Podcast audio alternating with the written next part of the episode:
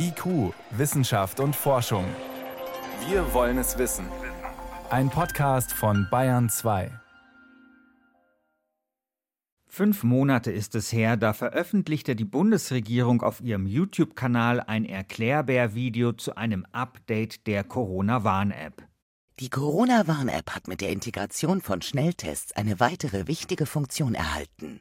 Nutzer und Nutzerinnen der Corona-Warn-App können sich bei beteiligten Partnern auf Covid-19 testen lassen.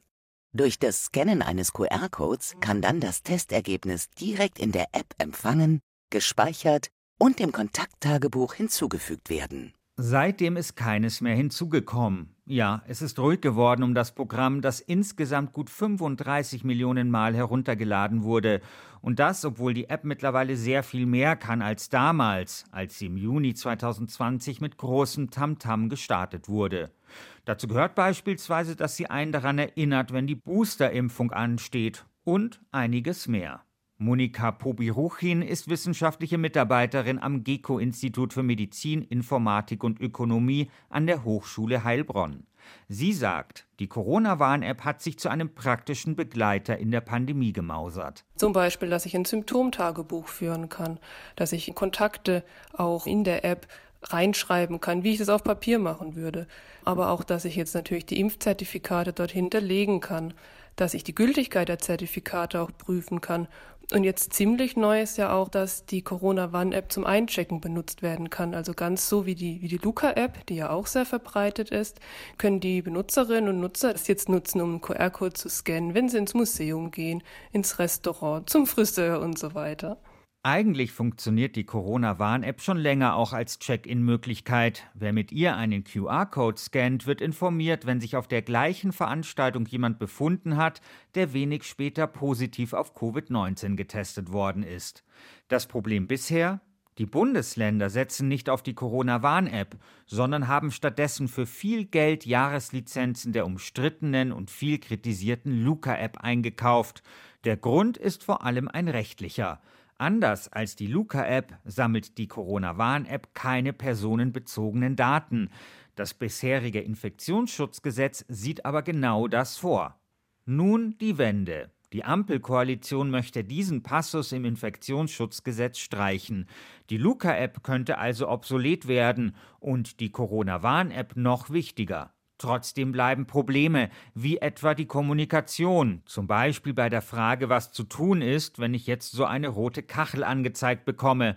Es gab widersprüchliche Informationen, teilweise auch Unklarheit bei den Gesundheitsämtern. Heißt das jetzt, dass man Anspruch auf einen kostenlosen PCR-Test hat oder dann doch nur den äh, Schnelltest oder muss ich das vorher mit einem Arzt, mit einer Ärztin auch abklären?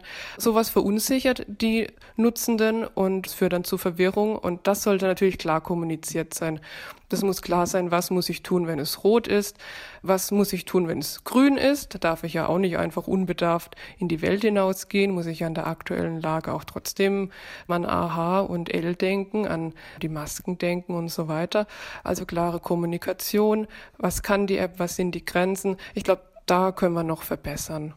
Übrigens, wer eine rote Risikowarnung hat, der hat in der Tat Anspruch auf einen PCR-Test. Kommunikationsdefizite begleiten die Corona-Warn-App von Beginn an. Und das ist vielleicht die wichtigste Lehre aus dem Projekt. Es reicht nicht nur eine App zu bauen, die von den Technikexperten gute Noten bekommt. Man muss die App den Menschen auch richtig erklären, damit sie den Nutzen sehen und das Programm auf ihr Smartphone lassen. Die App an sich funktioniert sicherlich nicht perfekt, aber sie funktioniert besser als viele denken und besser als die herkömmlichen Methoden zur Kontaktnachverfolgung und vor allem schneller. Eine Auswertung von Datenspenden zeigt beispielsweise, dass sich Menschen, die eine rote Warnmeldung erhalten haben, deutlich wahrscheinlicher auch wirklich angesteckt haben, als diejenigen, die nur ein grüner Hinweis erreicht hat. Trotzdem wird die Corona-Warn-App immer wieder belächelt. Der bayerische Ministerpräsident Markus Söder bezeichnete das Programm einmal als zahnlosen Tiger. Monika Pobiruchin widerspricht. Vor allem jetzt in der aktuellen Situation, wo wir diese Meldungen auch bekommen von den Gesundheitsämtern, wir können nicht mehr jeden Kontakt nachverfolgen. Wir müssen uns auf, auf Risikoveranstaltungen oder Orte beschränken. Gerade da ist es garantiert kein zahnloser Tiger, sondern eine mächtige Löwin, die Corona-Warn-App, weil dann doch viel automatisiert passieren kann. Eines ist also klar.